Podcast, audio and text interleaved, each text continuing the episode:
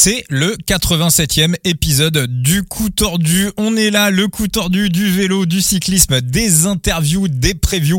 On est là pour analyser, pour mieux pronostiquer pour ceux qui font des paris sportifs. C'est très important, je le dis et je le dirai systématiquement. Jouer avec excès comporte des risques. On se retrouve pour analyser le Giro di Lombardia, le Tour de Lombardie qui a lieu ce samedi 7 octobre. Et pour ça, la Dream Team du coup tordu. Il vit sa meilleure vie en ce moment au milieu des classique italienne. Enzo alias Phoenix est dans le coup tordu. Comment tu vas mon Phoenix? Bah écoute, ça va très très bien. Euh, on est à quelques jours seulement du meilleur monument de l'année, donc euh, la vie est belle. Ah, t'es heureux là. Là t'es heureux là. C'est voilà, c'est ta ta, ta, ta, ouais, ta meilleure période de l'année. Tu préfères le Lombardie ou Milan-San Remo d'ailleurs? Ah le Lombardie. Ah ouais, d'accord. moi, bah, bah, les, moi, c'est les, les, les, grimpeurs, c'est mon, ça, ça, ça, touche ma corde sensible. Donc le, le Lombardie, euh, qui, est, qui est clairement le monument pour grimpeurs, ça me, ça me touche encore un peu plus. Ça titille. Et il est également dans la place, Monsieur Thibaut, alias Latib, alors qui, qui fait la tournée des podcasts actuellement. Thibaut, ça me fait un petit peu penser à, je sais pas, à l'ancienne. Hein. Euh, il y en a peut-être qui se rappellent dans les guignols de l'info, il y avait euh, Serge Julie et Philippe Alexandre. Ils avaient fait euh, deux marionnettes. En fait, ils faisaient plein d'émissions de télé comme ça le soir, et puis ils avaient fait deux personnages de mecs un peu bourrés qui se pointaient sur tous les plateaux télé, qui faisaient un peu le tour des émissions télé, un peu comme il y en a qui font le tour des bistrots. Et bah toi, Thibaut, tu fais le tour des podcasts. ouais, c'est le tour des podcasts pour lancer ma propagande du quatrième. J'ai dit salut le poivreau, comment ça va? Tout ça parce qu'il n'est pas d'accord avec ma, ma, mon explication du vainqueur et qu'il ne sera jamais d'accord avec moi. mais non, mais c'est pas ça. C'est que, genre, maintenant, je viens de comprendre. si tu es le, le, mec imbibé d'alcool qui fait le tour des podcasts, c'est normal que tu racontes n'importe quoi. Oh, attention, hein, parce que là, aujourd'hui, il est possible que je sois d'accord avec euh, la type. Bon, la type que vous allez retrouver dans le nouvel épisode de Saderail également. Juste, on va spoil un peu. Euh, est-ce que tu leur as mis une branlée au quiz ou pas de Saderail, euh, Thibaut? Ah non, non non, non, déjà, un, il m'a fait un quiz à la con, et deux, il y avait des points négatifs par, pour, par réponse. Bon, j'ai ah, tenté, euh, j'ai fini dernier. D'accord. Et puisqu'on parle du tour des podcasts, là, il y a un projet euh, commun avec plein de podcasts. On a le droit d'en parler ou pas encore?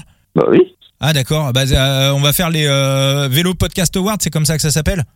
Exactement, avec nos amis de Petit Plateau. Petit plateau, ouais, c'est ça. Je, me perds avec tous les podcasts. J'allais faire les pédales douces, pas du tout. Je crois qu'il y a Sans Oreillette aussi qui est dans l'histoire, mais enfin en tout cas c'est organisé par le, le, copain Damien de, de, Petit Plateau, donc on va on va voter avec plein de catégories, le coureur le plus sympa, l'image de l'année. Euh, le, et, ah, j'ai pas compris la règle, il faut qu'on se mette d'accord entre nous trois ou euh, chacun vote? Entre nous trois, ouais. Ah d'accord. Entre nous trois, c'est par, euh, par catégorie de, de podcast. Non mais euh, Enzo, pars du principe qu'il faut que tu ranges tes Italiens et ça se passera bien. Mais pour moi, il y a tu connais partout. Je suis désolé.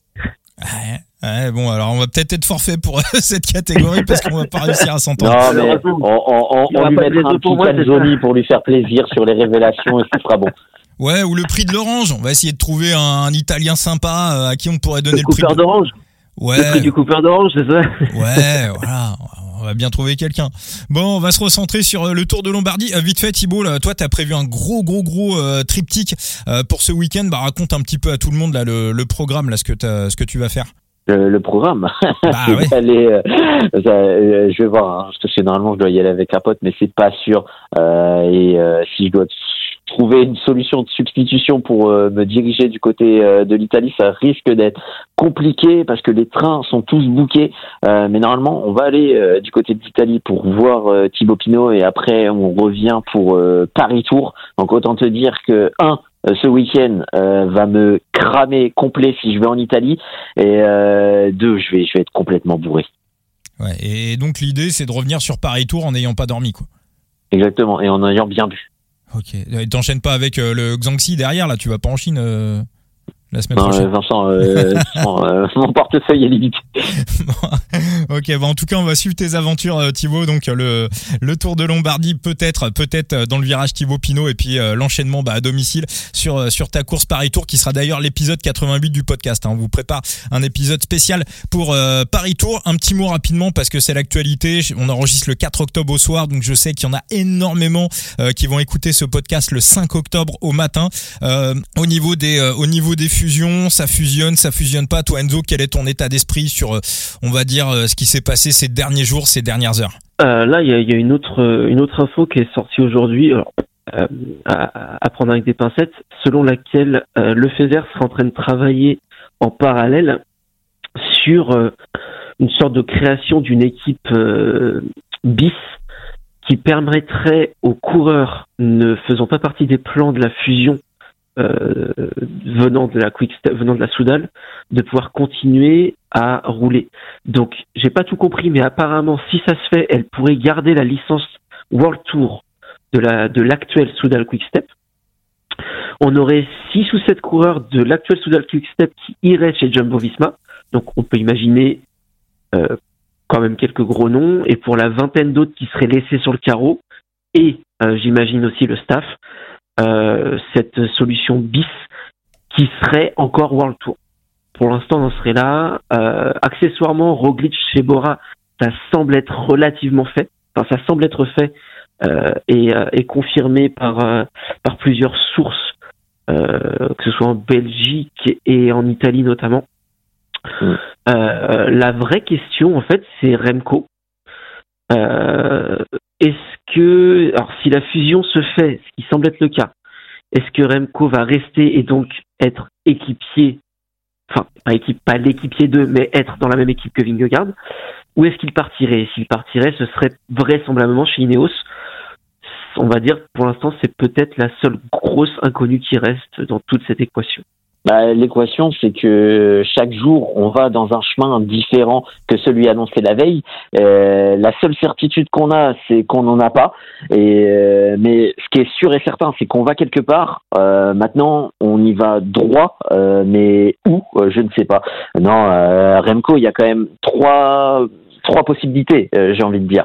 Euh, Enzo l'a dit, soit on sera du côté de Soudal, Visma, Amazon, euh, soit on sera du côté d'Ineos, soit on peut aussi peut-être faire partie de cette quick step remaniée. ce qui est sûr et certain, c'est que il y aura forcément une certaine casse du côté des équipes et il y a forcément des perdants dans le lot. visiblement, bon, la la Jumbo euh, en remplacement en remplaçant euh, son sponsor phare va être relativement gagnant de, de, de toute cette histoire. Par contre, va y avoir sans doute euh, un ou deux perdants, et les deux perdants, ça risque d'être un, peut-être Remco Evenepoel qui va perdre, peut-être s'il ne va pas dans cette fusion euh, perdre euh, au change, au change s'il reste dans cette euh, quick step version version un peu plus léger, légère, ou justement s'il va dans l'une et l'autre et qu'il ne va pas chez les Ineos, les Ineos, ils ont bloqué leur mercato spécialement pour faire un gros coup en vue de cette fusion et si ça se passe dans la direction dans laquelle on tend, et qu'il ne cite pas Remco Evenepoel, euh, les Grenadiers vont être fortement perdants sur ce mercato. Hum, hum. Ouais, mais c'est vraiment ouais, ça, ça, soulève plein de questions quand même cette histoire. À hein. savoir que depuis le début de l'été, euh, Remco et puis son, son, son père Patrick Evenepoel qui s'activent sur le marché des transferts alors qu'ils avaient encore un contrat. Alors est-ce que est-ce que ils voulaient arriver dans une meilleure équipe pour euh, aller jouer le Tour de France en 2024 ou est-ce qu'on avait déjà des informations? Parce que apparemment chez Richard Plug ça, ça discuterait depuis le mois de juin à peu près. Alors est-ce qu'ils avaient l'info? Et puis pareil, hein, bah tout tout euh, toutes ces équipes, c'est euh, Félix Pouilly qui expliquait dans le j'ai euh, ouais le LED, le LED cycling avec euh, avec Nicolas Fritsch et, notre copain Antoine Besson qui expliquait qu'il y avait un truc bizarre euh, voilà il a il a pas arrêté de dire pendant la Vuelta il arrêtait pas de dire écoutez les gars il y a un truc bizarre. Je sais pas ce qu'il y a mais il y a un truc bizarre et voilà. Donc je pense quand même que visiblement chez les coureurs on est complètement à Walpé hein, la Philippe a l'air complètement complètement de, de tomber de, de l'arbre. Il a l'air totalement surpris. Je pense qu'il était pas au courant mais je pense que dans les milieux autorisés il y a quelques mecs qui avaient quand même l'information. Alors un, un Evenepoel qui avait l'info. Un Nala Philippe qui qui l'avait pas, c'est voilà, c'est quand même un petit peu un jeu de voilà, un petit peu. on, ne sait même pas hein, parce que ça semble s'être euh, dirigé du côté des grandes instances, euh, des euh, des des propriétaires majoritaires de et c'est surtout eux les derniers décisionnaires de cette fusion qui semble plutôt être une acquisition qu'une fusion donc ouais non c'est ça c'est ça s'est placé et ça s'est décidé en haut lieu. Euh, mais je suis même pas sûr qu'un Remco Evenepoel en était, on était au courant. Hein. Et donc, là, j'ai un, doute, j'ai un doute parce que pour moi, ce truc-là, Remco, c'est la pièce centrale quand même là-dessus. Mm. Parce qu'ils savent très bien qu'ils ne pouvaient mm. pas acheter Remco comme ça. Ils ne pouvaient pas racheter le contrat. Donc, tu vas placer plus gros. Mais ouais, honnêtement, je, ne peux pas croire que Remco était pas au courant. Ou son entourage. Euh, je, ne sais pas. Honnêtement, je sais pas. Mais ce qui est sûr et certain, c'est que Remco est une pièce maîtresse avec euh, la Soudal, est une pièce maîtresse pour ce transfert. Et, euh, et c'est aussi une pièce maîtresse dans l'annonce euh, de cette possible fusion, puisque bon, visiblement, il y a des dessins qui pouvaient se dessiner du côté euh, des, des Grenadiers, et le fait qu'on ait annoncé cette euh, fusion peut chambouler certains plans, certaines acquisitions, notamment du côté des, des Grenadiers, c'est peut-être des contrats un peu plus à la baisse. En tout cas, c'est un bourbier. Honnêtement, c'est un bourbier. Ouais, j'allais dire, on, va avoir un mercato animé on a entendu pas mal de coureurs, enfin pas mal, quelques coureurs de la Quick Step, notamment des gros noms, hein, Lampard ou, euh, ou Van Wilder, euh, euh, hier, avant-hier notamment. Mais est-ce que Remco, lui, a dit quelque chose ou pas? Là, j'avoue que j'ai pas été chercher. J'ai pas l'impression qu'il se soit exprimé mmh, mmh, mmh. sur, euh, sur ce Non, il s'est pas exprimé pour le moment. Il n'a pas été interrogé. il était. Euh... non, attends, c'est pas un coureur qui a la langue dans sa poche. Mm. Oui, mais il n'a pas fait de course. Jusqu'à présent, il n'a pas fait de course, donc on n'a pas eu l'occasion de l'interroger et sans doute qu'il n'a pas forcément envie euh, de répondre euh, aux questions des journalistes qui vont l'appeler, qui vont essayer euh, de l'avoir. Il va, il aura sans doute botté en touche de ce côté-là et la réponse, on l'aura majoritairement du côté de Remco Evenepoel au départ, aux interviews d'Antoine Plouvin au départ du Lombardie. Eh ben, écoutez, on va l'analyser. Alors, ce, tour de, Lombardie euh, qui a lieu donc ce samedi 7 octobre. Je vais me tourner vers toi, euh, Enzo. Alors, au niveau du parcours, euh, à chaque fois, on change de sens tous les ans au niveau du Lombardie. Alors, depuis trois ans, c'est le cas. Il y a eu pendant un, long moment, on arrivait, on arrivait toujours du même côté. Là, c'est la troisième année où on a une alternance, et en fait, on va avoir un parcours qui est à quelques kilomètres près, alors vraiment quelques kilomètres près, l'identique du parcours 2021. Donc un départ de Côme pour une arrivée à Bergame, ce qui veut dire pas de Sormano, hein, notamment, euh, qui n'était déjà pas là l'année dernière, même pour l'arrivée à Côme. C'était, est-ce que c'était l'ascension où euh, Remco s'était cassé la gueule? La descente, oui. La descente du, du Sormano, c'est là. D'ailleurs, je, me demande même si un jour on verra le Sormano sur euh, sur le Lombardie. D'accord. Donc ça, déjà mentalement pour lui, c'est un bon point. Ouais, mais même l'année dernière, l'année dernière, hmm. le, le cours c'était Bergame-Côme. Et même là, le Sormano euh, n'avait pas été mis euh, sur le, au programme. Donc je, je, commence à me demander si euh, c'est dommage parce que c'est vraiment une, une, ascension mythique de, de, de, ce parcours. Après, en termes de dangerosité, c'est vrai que sa descente est, est quand même bien casse-gueule.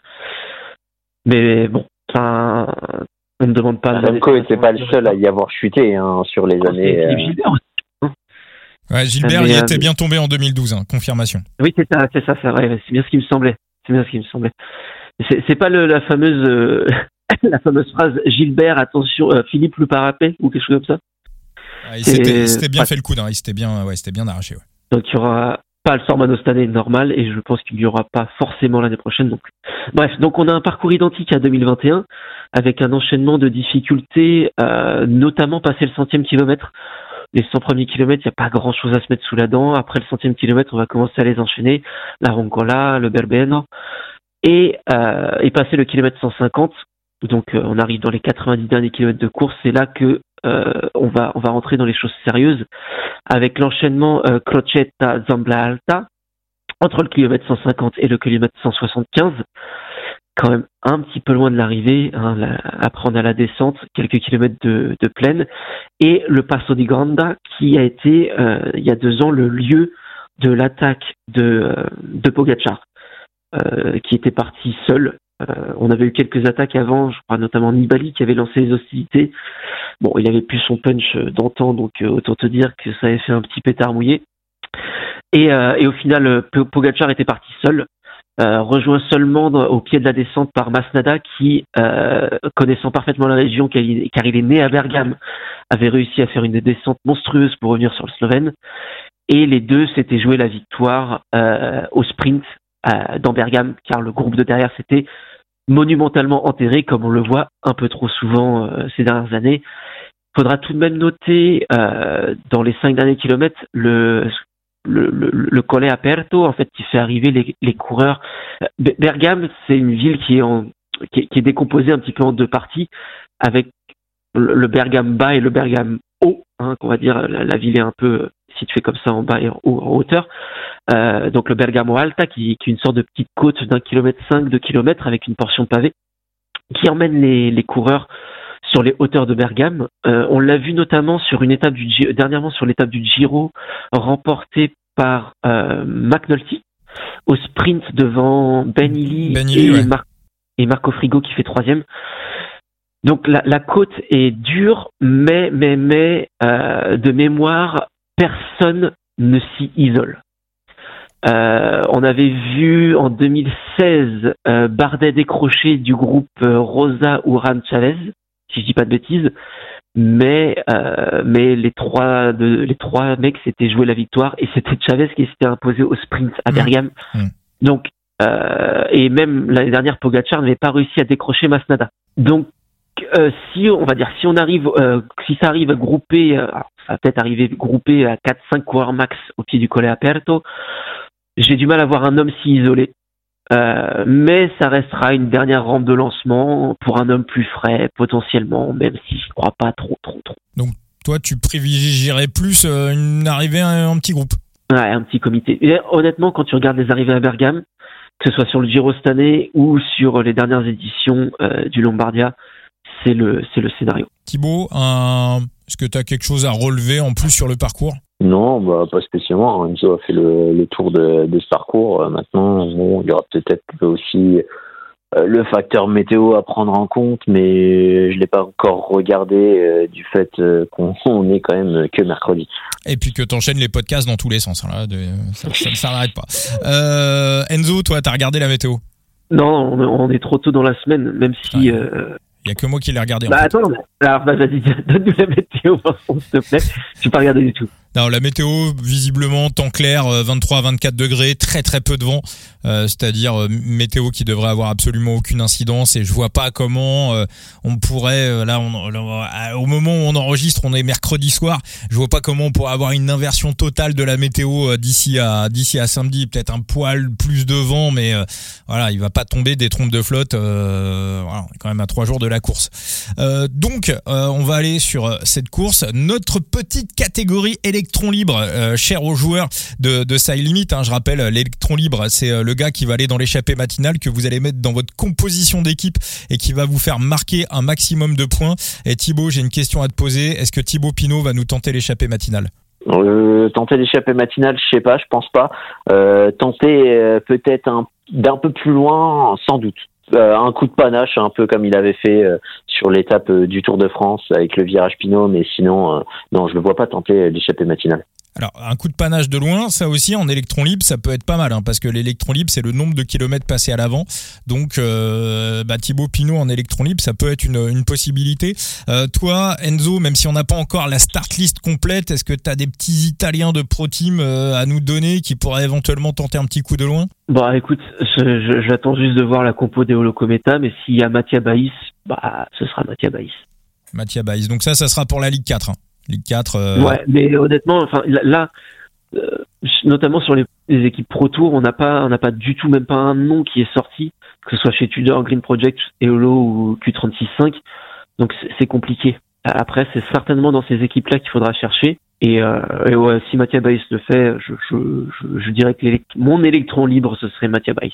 Parfait. Bah écoute, on note pour la Ligue 4. sur la course en elle-même, Thibaut, toi, tu vois, tu vois quel scénario et tu vois quelle équipe prendre euh, la, course en main et imprimer son rythme sur ce Tour de Lombardie bah, ça semble évident. Hein. Ça risque d'être la même qu'on a vu au Giro dell'Emilia avec euh, les Miretti qui vont euh, prendre le peloton à leur charge pour évidemment lancer Tadej Pogacar dans la dernière des difficultés. Maintenant, bon, est-ce qu'on n'aurait pas des coureurs qui peuvent tenter euh, dans cette difficulté de s'isoler? Moi, je pense à un en particulier qui peut résister à un groupe de leaders en chasse. Euh, et bon, bah, tu l'auras compris, c'est Remco Evenepoel. On y, va direct. Euh, toi, toi Enzo, au niveau de, ton scénario de, scénario de course, est-ce que tu voilà, arrives un petit peu à visualiser les choses? À quel moment on va appuyer sur le champignon et à quel moment ça va se débrider? Non, pour moi, on, va être sur un scénario classique euh, où ça va juste se débrider dans le Passo di Granda, comme ça a été le cas en 2021. Euh, après, vu l'état de forme actuel des différents protagonistes, je pense pas que euh, un homme arrivera à s'isoler dedans. Mais par contre, on aura un petit groupe de avec juste les meilleurs qui parviendront à, sortir. est-ce qu'ils seront 5, 6, 7 Je sais pas. Euh, mais pour moi, il y a un petit groupe qui sortira dans le Passo di Granda et qui ira jouer la victoire, euh, ira jouer la victoire dans Bergame. Je vois pas, je vois pas une attaque de loin euh, réussir. Surtout que euh, Remco en 2019, je veux bien, on le laisse sortir, on connaît pas trop. En 2023, s'il sort et que quelqu'un derrière a les jambes, jamais tu le laisses sortir. Parce que oui, effectivement, tu lui laisses 30 secondes, même à 70 bandes de l'arrivée, tu le revois pas. Donc j'ai du mal à imaginer qu'on le laisse partir. Thibaut, est-ce que euh, tu penses que chez UAE, on va alors voit un Poggi qui est bon, qui est pas mal, mais qui est pas non plus, euh, complètement dingue. Hein. On l'a vu sur une course cette semaine, euh, battu au sprint par Vlasov sur un sprint plat et par et par Tonton Roglic, alors qu'il avait quand même tenté sa chance à plusieurs reprises hein, sur la. C'était la Copa Bernard. Bernocchi, la Bernocchi. Ouais, la Bernocchi. Euh, Est-ce que tu penses qu'on va, euh, Thibaut, rester chez UAE sur cette stratégie, à savoir tout mettre sur Poggi, bille en tête, ou est-ce que, euh, bah, comme moi, tu as l'impression que finalement, Adam Yates, en ce moment, il est peut-être au même niveau que Poggi, ou pas très très loin, et que chez UAE, on aurait peut-être intérêt à jouer sur deux cartes? On aurait tout intérêt maintenant quand un double tenant du titre euh, qui reste quand même malgré tout régulier dans ses résultats, qui est ta super tête d'affiche. Euh, je pense qu'ils vont jouer sur euh, sur Tadej Pogacar puisque Tadej Pogacar a quand même les cartes en main pour briller dans pas mal de situations, dans pas mal de scénarios. Et il semblerait que Yates quand même faudrait relativement qui s'isole dans, dans les scénarios envisageables. Enzo, de ton côté, euh, est-ce que tu penses que chez UAE, on va rester bille en tête sur euh, la stratégie euh, qui a amené à la défaite sur la Copa Bernocchi et qui a amené aussi à la défaite sur le Giro dell'Emilia? Ou est-ce que Yates, à la vue de sa forme, parce que Yates, il marche, hein, il marche quand même de ouf, est-ce qu'on va mettre un petit peu Adam Yates en co-leader, en piston, au moins pour jouer sur deux cartes, même dans l'intérêt de Poggi? Ou est-ce qu'on va simplement, euh, est-ce qu'on va simplement bourriner et faire un train comme on a vu sur les deux dernières courses? Bah, en fait, c'est quelque chose que j'ai vu pas mal passer sur Twitter. Les gens qui sont un petit peu euh, étonnés de l'état de forme de Pogachar, qui se posent beaucoup de questions, et il n'est pas encore en forme et tout. Mais regardez sa préparation en 2021 et 2022. À aucun moment avant le Lombardia, et même dans le Lombardia, il surdomine. Jamais. Jamais. En 2021, il se fait foudroyer, euh, littéralement foudroyer par Roglic et Yest euh, sur Milan-Turin et déposé au sprint par Almeida. Trois jours avant le Lombardia. Trois jours plus tard, personne ne peut le suivre dans le Passo di Granda. En seulement trois jours. Là, ce qui s'est passé euh, avant-hier, il a fait énormément d'efforts. Alors effectivement, il se battre au sprint par Roglic et Vlasov, qui excusez-moi du peu, sont probablement deux des cinq meilleurs sprinteurs quand on parle des leaders. Hein. On n'est pas sur, euh, il s'est fait battre par Pozzo Vivo non plus. Enfin, faut faut quand même remettre les choses dans le contexte. Moi, même si je trouve pas ça hyper rassurant, il y a absolument rien d'inquiétant. Il est totalement sur les bases de ce qu'il a fait l'année dernière et il y a deux ans avant d'arriver sur le Lombardie. Il n'y a rien qui indique qu'il sera moins fort cette année que l'année dernière ou qu'il y a deux ans. Absolument rien. Il est moins saignant, il est moins tranchant quand même. Tu l'as vu euh, l'autre jour, euh, justement. Mais bien sûr, mais attends, il lui reste une semaine de prépa. Il lui reste une semaine de prépa. Il reste une semaine de prépa, ok, mais. Non, non, il y a deux ans, il se fait tordre trois jours avant le Lombardie. Et trois jours plus tard, personne ne peut le suivre dans le Passo di Ganda. Je suis désolé. Non, il n'y a rien. Aujourd'hui, c'est plus inquiétant qu'il y a deux ans. Il y a deux ans, c'était beaucoup plus inquiétant que ce qu'on a vu avant-hier. Je suis désolé. Non, non, vraiment, non, je, je, je, je suis pas du tout d'accord là-dessus. Bon, ami, ami, ami, auditeur du coup tordu, vous l'avez compris, hein, le pronostic de, de Enzo, c'est euh, c'est Tadej Pogacar. Euh, toi, Thibaut, tu es sur Remco Evenepoel et tu vas nous expliquer pourquoi. Euh, Est-ce que j'ai vraiment besoin d'expliquer pourquoi quand on connaît les capacités de Remco Evenepoel à s'isoler et à aller s'imposer en solitaire, quand on sait qu'il c'est un visiblement, euh, contrairement à un Tadej Pogacar qui peut euh, boxer un peu dans toutes les cours, que ce soit les courses d'un jour, les monuments, euh, comme les, les, grands tours, Remco Evenepoel reste dans l'imaginaire collectif et pour le moment euh, au vu de ce palmarès, un coureur euh, d'un jour et un excellent coureur d'un jour. Euh, il était en forme sur la Vuelta, il a fait une fin de Vuelta absolument tonitruante. Certes, il s'est fait tordre à certains moments, mais il a consenti beaucoup d'efforts sur la troisième semaine et la fin de deuxième semaine. On le sait, il est sorti de cette Vuelta, il est allé en altitude. Quand Remco descend d'altitude, en général, il vole. Et là, on a vu hein, sur ses dernières sorties Strava, euh, il prépare son échéance euh, dans son coin et quand un Remco Evenepoel se prépare euh, pour une course d'un jour, en général, il se rate que très peu. Donc euh, moi, j'attends quand même un grand Remco Evenepoel, un Remco Evenepoel au rendez-vous euh, sur ce Lombardie, un Lombardie où, bah, mine de rien, il a quand même une revanche à prendre sur le passé. Ouais, et puis on rajoute aussi l'impact mental de ce qui se passe actuellement. Moi, Enzo, vas-y, je te laisse la parole, hein, mais je suis quand même complètement aligné sur Thibaut. D'accord. Est-ce que vous pouvez me donner le nombre de vainqueurs sur ces dernières années Ou non, pardon. Le nombre de mecs qui ont fini sur le podium du Lombardie ces dernières années qui n'ont couru absolument aucune course en préparation? Je, je, peux, je, peux, je peux te donner absolument un contre-exemple. C'est on a la même, le, la, vraiment la même réflexion sur euh, la Classicao San Sebastian mm. où en général faut ah, briller, il faut avoir fait le tour. Non mais faut avoir un truc. Non non non mais euh, bah, écoute-moi, écoute-moi. Euh, sauf que cette statistique, en général, euh, c'est soit des coureurs qui ont préparé, euh, mine de rien, la Vuelta à venir, soit des coureurs, surtout des coureurs qui sortent du Tour de France. Remco Evenepoel, c'est le seul à te bousculer cette statistique. Faut pas l'oublier. Ok, et maintenant, à quel moment Evenepoel a gagné une course d'un jour quand il y avait Roglic et Pogacar dessus à 100% en l'ayant préparé euh, À quel moment mais à quel, moment Non, mais, désolé. La, la, la, question sous-jacente, c'est à quel moment les trois se sont alignés sur la bah sur la sur la dite course. Voilà. Ah, on, a déjà vu Pogacar, on a déjà vu Pogacar battre un Roglic, on a déjà vu Roglic battre un Pogacar. L'inverse. Mais le, le, ah, on a vu, on a vu Van gagner la voiture l'année dernière, mais là on parle du course d'un jour. Ouais, mais sur, justement sur les courses d'un jour, pour le, bah, tu, tu l'as pas vu parce qu'on a, on, on l'a pas encore vu. Mais non, mais justement, à partir de ce postulat qu'il va le faire, bah, en fait, il n'y a aucune statistique qui te permet de prouver ça, enfin, qui te permet d'arriver à ce truc-là définitif. C'est même totalement l'inverse. Que ce soit en termes de préparation ou en termes de start list qu'il va y avoir, il n'y a rien qui permet de dire que Evenpool va casser la course. Pas face à un Pogacar et un Roglic. Je dis pas que c'est impossible. Il y, a, un paramètre, il y a un paramètre que tu as à prendre en compte, c'est que s'il y a un coureur qui peut le faire, c'est Remco Evenepoel. Oui, si, il y a un coureur qui peut le faire. Mais enfin, tu, tu, tu après, on peut prendre, on peut prendre, on peut prendre, il n'y a pas un Pogacar ou un Roglic. Je dis pas le on Peut prendre, on peut prendre, on peut prendre le problème ah. sous, sous tous les angles sur le, sur la dernière des difficultés. Si ça se doit jouer en Strom costaud et que ben, Remco Evenepoel ne fait pas forcément la différence par rapport aux deux autres monstres, par rapport à certains autres leaders et qu'on a un sprint groupé, euh, il faut aussi miser sur euh, une catégorie où bah, ton punch doit euh, rentrer dans l'équation. Et bon, on a des coureurs comme Primo Roglic qui ont un certain punch au sprint. On a un Tadej Pogacar qui a aussi un certain punch au sprint, mais Remco Evenepoel n'a rien à leur envier.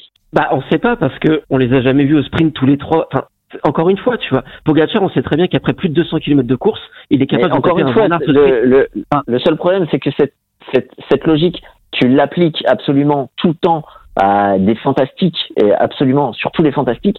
Et Remco Evenepoel ce sera toujours le seul coureur qui souffrira de oui mais oui mais bah, oui mais oui mais et à chaque fois c'est à chaque fois et à chaque fois et à chaque fois c'est ce coureur qui te remet en cause tous ces oui mais parce que tu le mets ces oui mais et il te répond avec le résultat. Et il te répondra. Bah, c'est très simple. Bah, c'est très simple. Si, si samedi il bat au sprint Pogachar à Bergame, oui, je reconnaîtrai que Evenpool est capable de battre Pogachar ou Roglic et Roglic au sprint, pas de problème.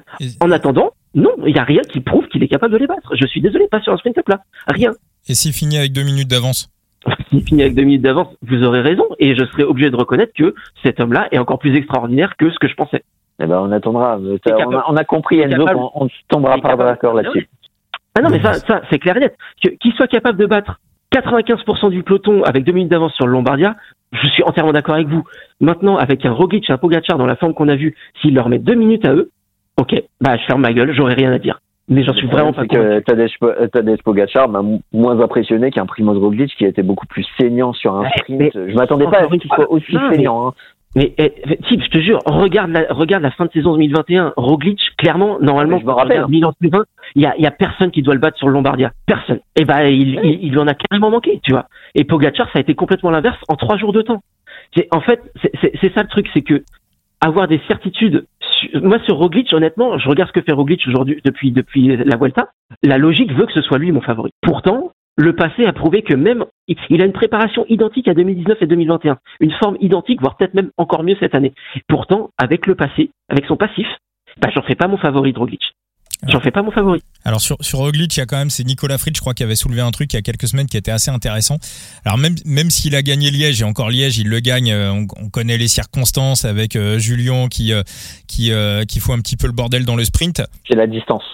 Voilà, voilà. Et Roglic, il y a peut-être, attention, hein, on dit pas qu'il est nul, hein, on dit pas qu'il est mauvais, mais s'il y a un léger point faible, comme Pogacar, s'il y a deux légers points faibles, c'est la grosse canicule et les ascensions de plus d'une heure, une heure dix. Euh, Tonton Roglic, s'il y a un petit point faible, c'est euh, la distance de plus de 250 km. Et l'explication de le voir voler très souvent sur le Giro dell'Emilia et ne pas le voir dominateur une semaine après sur le Tour de Lombardie, elle peut-être là. Maintenant, Enzo, moi je vais aller du côté de, Thibaut. Je pense que à mon avis, tu fais une erreur d'analyse sur. euh, je te le dis, Enzo, je ne m'en veux pas. Il est chaud là, cet épisode 87 là du coup tordu là. Le podcast est à deux doigts d'exploser en, miettes dans dans vos postes, dans vos smartphones. Euh, non, moi je pense que tu fais une petite erreur d'analyse sur euh, sur Tadej par rapport à ses préparations de de 2021 et de 2022. Alors j'entends tes arguments. Effectivement, en 2021 sur la préparation du Lombardie, il ne volait pas. Euh, faut juste rappeler que sur euh, la course de 2021, sur euh, c'était les trois euh, juste avant, c'était sur les les, les Trevalis. Ouais, sur les trois vallées varésines en 2021. Donc il finit, il finit troisième. On est une semaine avant le, avant le Lombardie, une petite semaine. Euh, il a un équipier qui est euh, dans le groupe devant, c'est euh, Formolo, qui se fait battre avec deux marquis. Donc euh, derrière, il y a un groupe, on va dire, d'une dizaine de coureurs. Il les règle au sprint absolument sans problème. Il y a du Cosnefroy, il y a du Krohn, il y a du Higuita, il y a du Rota, il y a Godu, donc quand même des mecs qui ont une petite pointe de, de vitesse. Euh, on va dire un groupe qui est à peu près semblable euh, au niveau force euh, au, au groupe euh, qui l'a qui l'a battu il y a il y a quelques jours, Oh non. notamment Vlasov. Non, non, non, Vlasov. mais- Non, mais ah, tu, tu, Vlasov- tu vas me tu- Vlasov, c'est rapide. Vlasov, c'est rapide. non mais tu, tu vas me dire que euh, du euh, grand Higuita euh, sur du plat, c'est pas plus rapide que Vlasov. Higuita qui a gagné une étape, qui a réglé un groupe de 20 sur le Tour du Pays Basque cette année. C'est pas. C'est non. c'est- Moi je suis désolé, hein, Vlasov, je l'ai jamais vu régler un groupe à l'arrivée. hein. ah, C'était la première fois. Suisse, Tour de Suisse, Tour de Romandie, je crois. Sur du, sur du plat? Mhm, il me semble. Il y a l'année dernière ou il y a deux ans. Alors il y a, il y a deux ans effectivement t'as une étape autour de Romandie mais ils arrivent en haut d'un col. T'as 10 ou 12 mecs euh, quand il arrive avec Higuita, je crois qu'Higuita se relève pour lui laisser la victoire ou l'inverse où Vlasov se relève pour laisser la victoire à Higuita mais il avait la win dans les jambes mais on était en haut d'un col de 16 bornes. Là on... Je me souvenir d'un Vlasov, euh, franchement, euh, tranchant Ouais, sur, un, sur un sprint. Mais dans tous les cas, que ce soit sur le sprint des Trevalis euh, il y a quelques jours, euh, comme euh, sur euh, les montées, je l'ai trouvé beaucoup moins tranchant euh, qu'un Tadej Pogacar, qu'un grand Tadej Pogacar. Donc euh, oui, il y a sans doute des pourcentages à gagner, mais est-ce que ces pourcentages, euh, il va les gagner euh, jusqu'au Tour de Lombardie? Et justement, face à une grosse concurrence, euh, on peut aussi avoir des doutes. Bon, il y a aussi euh, l'aspect course, hein, on l'a vu. hein. Euh, très clairement, euh, dans le groupe, on a surtout regardé Primoz Roglic et Tadej Pogacar, mais euh, Tadej Pogacar aurait quand même dû faire la différence sur pas mal de coureurs et il ne l'a pas fait. Donc euh, j'ai beaucoup plus de doutes là-dessus. hein. Moi je pense qu'il est en retard. après, on- Enzo, non, mais il, est, c'est- il est en retard mais- par rapport aux autres années. Il a, il a 10-15 jours de non, retard par rapport à d'habitude. Je, je suis pas d'accord. Tu regardes ces Lombardie de- des deux dernières années, surtout celui de l'année dernière. Celui Eh de l'année ouais, mais dernière, Enzo. euh, il a de l'attente que Mathieu ne pas. Enzo, Non, mais je suis désolé, celui, de l'année pas- der- l'année dernière, il revient d'Australie. S'il vole pas sur, euh, s'il vole pas sur le Giro dell'Emilia, il s'est, il s'est mangé 16 heures de vol trois jours avant, ou quatre jours avant. Mais attends, non, mais là, vous, êtes en train. Non, mais en fait, le problème, c'est que euh, vous vous attendez à un Pogacar tout le temps, mille fois au-dessus de la concurrence. Non? Mais si, là, là, la, la forme qu'il a actuellement lui permet totalement de gagner le Tour de Lombardie. À 100%, je suis désolé. Moi, La forme qu'il a aujourd'hui lui permet de gagner le Tour de Lombardie. Bah, moi, je Totalement. pense, je pense, j'ai l'impression que ça doute. euh, que ça se cherche. Et en 2021, il sort aussi. En 2021, il a des certitudes. Il a gagné le Tour de France euh, deux mois avant. Moi, j'ai l'impression que c'est pas le même Poggi. Alors peut-être qu'au niveau de la forme, euh, voilà, il a peut-être pas perdu son talent, sa force, mais j'ai l'impression que ça se, ça, ça doute, ça cherche. Moi, il y a un truc aussi qui m'a marqué. Euh, vous reprenez son sprint sur les trois vallées varésines, son sprint de cette année et son sprint de l'année dernière, c'est exactement le même. J'ai failli même mettre les vidéos sur Twitter. Il part au même endroit, il prend la même courbe, il fait tout pareil. Et Vlasov le sait, Vlasov l'anticipe. Donc ça veut dire aussi que stratégiquement, à l'heure qu'il est, Pogachar, il est très facile à lire. Il y a pour ça que je posais la question sur Adam. À moins, pour moi, la chance de Pogachar, c'est que chez UAE, on cherche à jouer sur deux cartes et que euh, Adam Yates tente un coup de loin, qu'il puisse se reposer derrière, qu'on puisse faire travailler les autres. Et là, dans ces cas-là, éventuellement, pourquoi pas. Mais avec la stratégie bille en tête du AE où euh, personne ose lui taper sur l'épaule pour lui dire, écoute grand, euh, il y a peut-être un ou deux mecs dans l'équipe qui sont pas très très loin de toi, on pourrait peut-être faire croquer un peu le gâteau. Je pense que personne n'ose lui dire en fait parce que c'est le big boss de l'équipe. Pour moi, pour moi, si je compare justement hein, en reprenant par rapport à 2021 et par rapport à 2022 et en reprenant tout dans son ensemble, pour moi, il a, il, lui faudrait, je serais d'accord avec toi Enzo, avec une semaine de plus.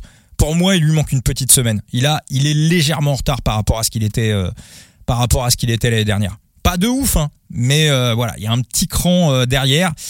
Et puis, pour revenir sur Remco, Remco, on l'a vu sur Liège. Hein, c'est quand même un mec euh, qui peut arriver très souvent. Il court pas pendant un moment, il arrive et puis, puis il fume tout le monde. C'est son mais encore encore une fois, enfin, il bat Buitrago, il, il, il bat il bat Chicone, il, il bat Pitcock. Mais non, il n'y a, pas, il y a, aucun top 5. Mais bien évidemment, mais parce que Remco, Remco, c'est un coureur monumental, c'est un top 5 mondial.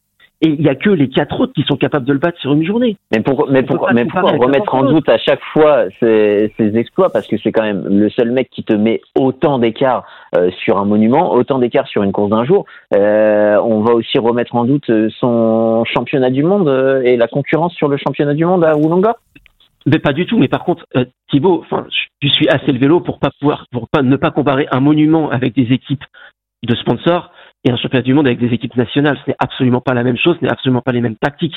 Le fait que Remco ait gagné le championnat du monde est en partie dû au fait que les grosses, les autres grosses nations ont fait n'importe quoi en le laissant partir et en ne mettant aucun leader avec lui. Il y a peut-être aussi un autre euh, élément qu'on n'a pas pris en compte dans l'analyse avec Remco Evenepoel. Euh, c'est le message qu'il a envoyé aussi actuellement avec euh, toute l'actualité euh, qu'il y a autour. Il y a un passif avec le Tour de Lombardie, évidemment le conjurer et conjurer le sort, euh, oublier, tourner cette page du Lombardie et de cette chute à travers pont euh, passerait par une victoire, mais il y a aussi euh, toute l'actualité autour. on sait Remco de Poule sur la forme et tout. C'est l'un des coureurs qui peut bousculer les fantastiques, qui fait partie des fantastiques. mais mais il y a aussi c'est un coureur qui marche à l'affect, euh, au symbole, mmh. et, mmh. ce serait, ce serait très symbolique. Euh, il va y avoir une part psychologique qui risque de le motiver dans cette affaire avec toute l'histoire de fusion autour. Ouais, mais euh, l'aspect symbolique, il l'avait déjà en 2021 quand il était là, il a explosé dans le Passo di Ganda. Il était là en 2021. C'était pas le même Remco. Non, non, non, non, non, pas le même. non, non, non, non, non, non, Ça avait rien à voir. Arrêtez, arrêtez, arrêtez un peu. Non, il avait, il avait six mois de compétition, même pas. Il avait repris euh, quatre mois avant. 2021. Non, non, non. Ouais, 2021, 2021, ouais. Oui, bah oui, non, mais non, non, non. Attends, il nous gagne euh, le Tour du Danemark. Il est, il fait euh, top 2 des championnats d'Europe, top 3 sur le contre-la-montre. Il gagne la Copa Bernocchi en explosant tout le monde, en finissant mmh. tranquille. Mmh. Non, non. Non, après, après sur les après sur les chronos, Remco, quand il est revenu de sa, sa grave blessure, il a tout de suite retrouvé ses capacités en chrono. Là où ça a été plus long parce que c'est pas ses capacités euh, naturelles de base, ça a été les ascensions longues et les longues distances. Et ça, il lui a fallu plus de temps pour euh, retrouver ses, capacités dans ces domaines-là. Moi, je, je, vais finir euh, Enzo sur sur Tadej. moi, pour moi aussi, ce qui me marque par rapport à 2021 et par rapport à 2022, c'est que là, j'ai senti sur ses dernières sorties qu'il cherchait à se rassurer, qu'il avait besoin de se rassurer, et il n'a pas réussi à se rassurer. Alors qu'en 2021 et en 2022, il ne doutait pas, il avait pas réellement besoin de se, rassurer. Puis même, faut se rappeler quand même l'année dernière sur le Lombardie, la start list était pas monumentale. Il termine avec Mass. Alors attention, hein, Mass c'est un champion mais euh, on s'attendait pas à avoir un sprint. Ils, ont fait jeu égal, hein, vraiment. Hein. et même sur sa victoire, la manière dont il gagne en 2022 n'est pas la manière dont il gagne en 2021. En 2021, il gagne comme un goat. En 2022, il gagne, il gagne parce que il est plus rapide au sprint que Henrik Mas. Mais les petits doutes qu'il avait aussi sur sa préparation euh, avant, heureusement, heureusement qu'en 2022 voilà, j'ai envie de dire, la concurrence, pour moi, la concurrence qu'il aura ce week-end est plus forte que ce qu'il avait l'année dernière, je pense. Ah bien évidemment. Ça, mais ça, c'est pas une question. Par contre, je trouve que tu minimises beaucoup le mass de fin de saison 2022. Hein. Ah non, non, je le. Je le la fin de Vuelta, son Giro d'Emilia et son Lombardia, c'est du très très haut niveau et c'est clairement du niveau euh, à, jouer la gagne. S'il a ce niveau-là cette année, ce qui n'est pas le cas, euh, il, est clair, il joue clairement la gagne aussi cette année. Oui, oui, non, c'est vrai que c'est vrai que Mass fin de saison 2022, ah, il, est à son prime. On est d'accord. La Vuelta, tu mets une vraie, une vraie troisième semaine de montagne, il va titiller Remco, il va l'embêter. Hein. Vu la fin de temps, il va l'embêter. On, on, tourne un peu en rond autour euh, des trois fantastiques et surtout de deux. Euh, parce qu'on voit un scénario. Maintenant, il y en a un autre aussi à évoquer, peut-être un peu moins évident, mais euh, on l'a vu aussi du côté du Giro dell'Emilia, c'est des leaders qui réussissent à accrocher ces fantastiques. Et que se passe-t-il après? Est-ce qu'on se regarde un peu plus? Est-ce qu'on regarde un peu plus, notamment ces trois fantastiques? Et est-ce que euh, un coureur à la Richard Carapace, par exemple, mmh. peut tirer les marrons du feu. Il faut aussi se poser cette question pour le Tour de Lombardie. Ah bah totalement, hein. si jamais les, euh, si jamais on se retrouve avec un groupe de 6, 7 ou 8 et qu'on n'a plus d'équipiers dans l'histoire, on sait comment ça se passe dans ces, dans ces cas-là. Hein. Ce qu'on a vu aussi avec Ilan Van Wilder euh, avant-hier, c'est le pro 9 fois sur 10, c'est le premier qui tire qui gagne. Hein. Donc, euh, bah justement, je vais vous poser euh, la question. Donc, vous l'avez compris, nous ne serons pas d'accord. Pour Enzo, c'est Tadej Pogacar. Pour la Tib et pour moi, c'est Remco Evenepoel. Mais alors, on va aussi aller voir un petit peu ce qui va se passer derrière. Enzo, qui vois-tu pour compléter, pour compléter le podium derrière Tadej? Et voilà, quel est un petit peu ce coureur, pas surprise, mais cet outsider qui va aller croquer une place sur le podium après, dans le scénario que je vois en termes de où, je verrais plutôt un sprint entre leaders, euh, pour moi, ça se joue, ça se joue avec du, du, Remco, du Roglic et du Pogachar. Avec un Pogachar vainqueur, probablement, je mettrais peut-être un, un Evenpool deuxième euh, qui, qui, finirait devant devant Roglic. Mais bon, ça, on va dire scénario classique. Après, euh, si, si on doit citer un, un homme qui anticiperait, je vais être totalement d'accord avec Thibaut. Carapace, euh, on, on, voit, il, monte en puissance depuis euh, depuis les dernières semaines, et surtout, c'est, on le voit de plus en plus attaquer. Euh, il, il, vient pas, il court pas pour faire euh, pour faire de la placette. Il veut tenter le tout pour le tout. et c'est assez marrant. En fait, ça me fait un peu penser au, au Landa de l'année dernière sur la fin de saison. Landa qui à chaque fin de saison c'était un peu la roue libre euh, où ça c'est ADNF les trois quarts des courses euh, Carapace en général après la Vuelta c'était fin de saison ou s'il s'alignait en Italie c'était ça finissait pas les courses. La dernière fois qu'il a fait ça, je crois que c'était en 2019, il a fini aucune course italienne. Là cette année, euh, vu la saison qu'il a eue euh, vraiment jalonnée de blessures, de maladies et autres, à mon avis, il a choisi cette fin de saison exprès pour se rattraper. Et, et bah, il a l'air carrément en forme. Et, et je suis pas certain que qu'ils arrivent à le décrocher en attaquant je suis vraiment pas certain que Carapace euh, soit décroché par euh, par des par des Evenpool, Roglic ou Pogacar euh, samedi. Pour moi, il reste avec les meilleurs. Après, ça va être aussi là-dessus là-dessus sur mince, il peut jouer là-dessus, pardon, en étant avec les meilleurs. Bah, qu'est-ce qui se passe? Les mecs vont avoir tendance à se regarder entre eux, ce qui va laisser un petit peu de champ à l'outsider pour s'en aller. Euh, c'est ce que Van Wilder a totalement compris il y a deux jours sur les sur les trois vallées. Et au final, euh, bah personne l'a revu. Personne l'a revu, donc euh, ça marche. Après, les trois vallées, c'est pas le Tour de Lombardie. Ça va peut-être un petit peu moins joué tactique. Surtout que si on a Carapace avec juste les trois autres monstres, les mecs vont rouler entre eux. Surtout qu'on sait que un Pogachar, un Evenpool et un Roglic, c'est pas avare en effort quand il faut y aller. Donc bon, Par contre, ce qui pourrait sauver la mise d'un Carapace, c'est s'il y a deux, trois autres mecs derrière qui, qui sucent un petit peu les roues, comme l'a fait Vlasov, euh, comme l'a fait aussi Zana, comme l'a fait Woods, sur les trois vallées derrière Roglic et, et Pogacar en, grande partie. Là, ça pourrait permettre à un homme de s'isoler. Thibaut, tu vois qui au niveau des outsiders? Carapace, plutôt d'accord avec Enzo, t'en vois d'autres? Ah, on a perdu la team. Il y a un nouveau, un, nouveau podcast qui t'a kidnappé. non je suis là. D'accord, tu es là, parfait. Ouais. Euh, je disais, euh, bah, je vois Carapaz euh, comme outsider numéro 1, or fantastique. Maintenant, je me pose la question de la manière de courir d'un Henrik Mas. Euh, pourquoi? Parce que si on le voit sur l'attaque, on pourrait le voir après peut-être exploser face à un groupe. Et est-ce que c'est dans son intérêt? On le rappelle, hein, on est en fin de saison et il y a un autre enjeu euh, que les points ECI pour une équipe. Il va y avoir euh, l'enjeu des JO. Et pour ça, faut faire partie des huit premiers dans une nation à inscrire des points au classement UCI. Donc est-ce que euh, un Henrik Mas sera beaucoup plus offensif? Je pense qu'il sera peut-être un peu plus sur la retenue. Euh, et là où je vais peut-être voir un peu plus d'attaquants, ça va être sur le cas des frères Yates. Donc là, je, je, je, me titille et je me torture l'esprit du côté des frères Yates. Est-ce qu'on tente l'attaque? Est-ce qu'on tente la gagne pour un pour inscrire le plus de points? Ou est-ce qu'on joue un peu plus serré et on va chercher sa petite placette pour pour faire des points sur pur et dur et ne pas exploser après. Grande, question du côté des, des. Euh, est-ce qu'on peut jouer le surnombre euh, avec euh, un éventuel Tadej Pogacar avec Adam ou est-ce que un tente un peu plus le coup? Je sais pas. Je me, je me triture les ménages avec les Yets.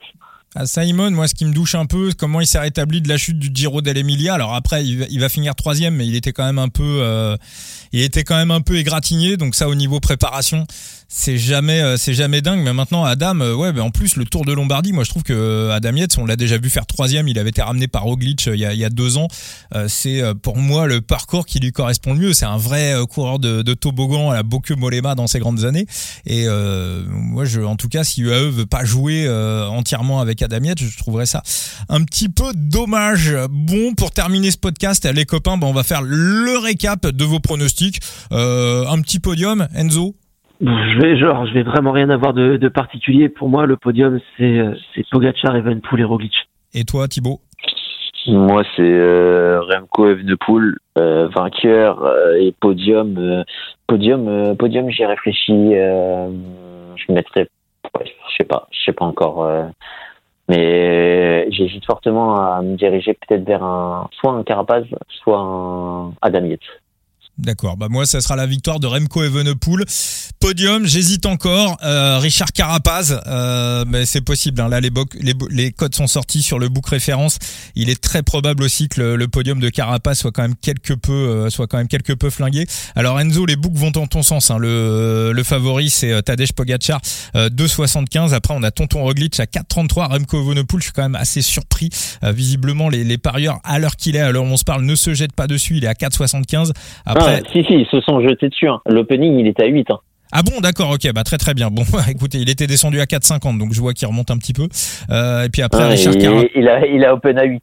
après, Carapace qui est à 9, euh, il est possible que la cote euh, bah, de podium, elle soit aux alentours de 2,75. Euh, voilà, si on a réussi, à acheter du 3, ça peut être, ça peut être pas mal, mais Carapace, euh, ouais, c'est un peu euh, juste la cote qui, qui, me rebute un petit peu. Après, bah moi, il y en a un qui me plaît bien aussi en podium. J'aurais aimé qu'il fasse un petit peu plus mauvais au niveau du c'est Ben Illy. Euh, qui peut avoir des, des fulgurances. Euh, on l'a vu euh, bah, gagner une étape sur le Tour du Luxembourg. Bon, le temps était dégueulasse. il est un peu sur courant alternatif. Je comparerais un petit peu à Victor Lafay, même si c'est des coureurs totalement différents. Mais c'est des mecs qui de temps en temps sont capables d'aller au niveau des meilleurs, sont capables de voilà l'espace d'une journée de de d'avoir une fulgurance. Et quand je vois qu'il est à gagnant à 67, donc ça veut dire qu'on aura un top 3 aux alentours de 15, de 20 peut-être. donc Benili peut-être aussi. Mais enfin en tout cas, moi c'est c'est verrouillé. Ça sera de mon côté sur euh, Remco Evenepoel pour la victoire. Merci à tous les deux pour euh, là. Eh, les gars, là on a quand même, euh, il y a eu de la baston là pour ce coup tordu. Hein. Il y, a, eu de la baston et il n'y a pas eu de chaos aussi rapide que Zebo face à face à Doumbé. Et euh, mais moi, je, moi, j'en reviens. Ouais, non, je pensais en même temps sur ce que tu disais là sur Doumbé, là, son adversaire. Là, moi, je, suis toujours pas remis. Alors, ça a rien à voir. Hein. mais euh, je ne suis toujours, toujours pas remis du mec qui a perdu 8 kilos en une journée. Hein. Ça, moi, ça me, ça me dépasse, euh, ça me dépasse complètement. Mais même au niveau de la prépa. C'est des, des, crèmes qui te font suer et perdre énormément de dos, donc tu les rattrapes très vite en fait tes kilos. Mais c'est juste pour être à, à Walt, mais euh, tu perds énormément d'eau pendant la nuit et, et, après bah tu, tu les rattrapes aussi très vite. Hein. Mais euh, ouais ouais. Mais alors après, euh, est-ce qu'il y en a pas qui vont chercher à ça m'a traversé l'esprit aussi. Est-ce qu'il y en a pas qui vont chercher à jouer un petit peu les, les apprentis sorciers dans le cyclisme, euh, à savoir essayer d'avoir attention, hein, très dangereux hein, sur un sport d'endurance, mais enfin quoi qu'un combat de MMA en synchrone, euh, c'est faut aussi du cardio de ouf, même si c'est pas exactement le même effort. Mais euh, est-ce qu'on pourrait pas avoir des coureurs qui chercheraient un petit peu à, à jouer avec leur poids pour, euh, on va dire sur des grands tours, essayer de passer l'école.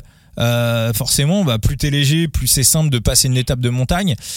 Est-ce qu'on va, est-ce que ce truc-là va pas ouvrir une brèche Est-ce qu'il va pas y non, avoir non, des... non, non, c'est impossible, c'est impossible parce que là, tu. Ah bah tu te, mets en danger, hein, clairement. Sur l'hydratation, c'est de la folie, hein, bien sûr. Tu, tu, tu, te vides de, de, tes réserves d'eau juste pour euh, passer au poids. Donc euh, là, tu, le traduis sur le cyclisme. Honnêtement, euh, t'es es, KO. Tu fais, tu, tu fais une Remco Evenepoel sur euh, sur le Tour Il y en a qui il y en a qui essaie de se vider de ses réserves pour passer la montagne. Il a rien passé du tout là. Hein.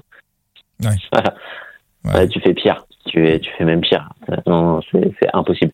En tout cas, même, euh, enfin, en tout cas, moi, je me dis juste pour le combattant, je suis pas spécialiste de MMA, mais je me dis simplement la charge mentale euh, que le mec se met à euh, quelques jours avant son combat, où bah c'est là où tu dois te poser un peu, tu dois t'hydrater, te nourrir, réfléchir à ta stratégie, sachant que le gros du travail a été fait avant.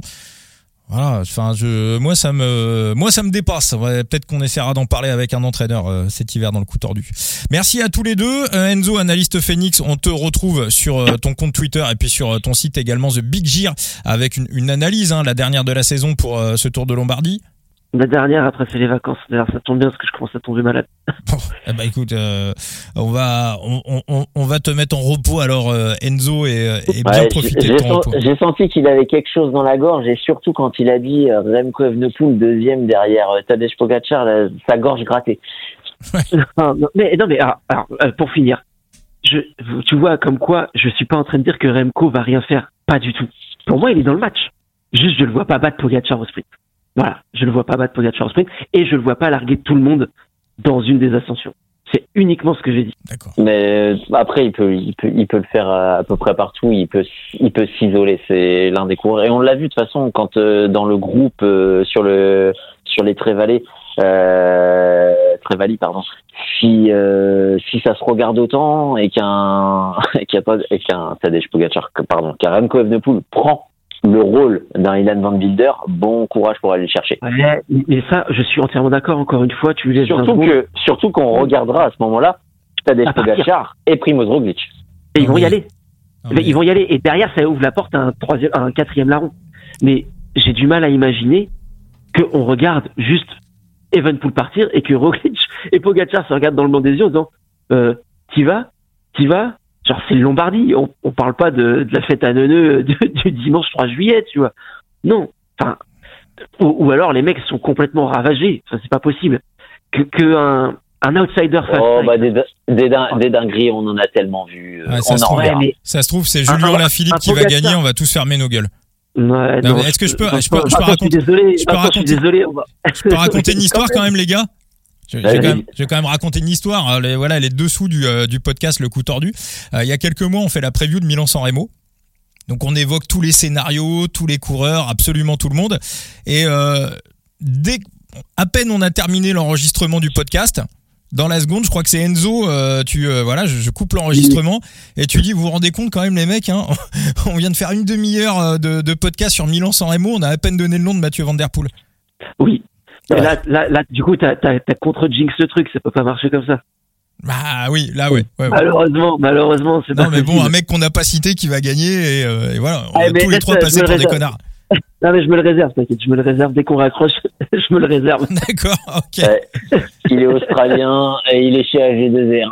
Non, non. Ou, ou, ou, autrichien et chez AG2R. Va le savoir. Va savoir.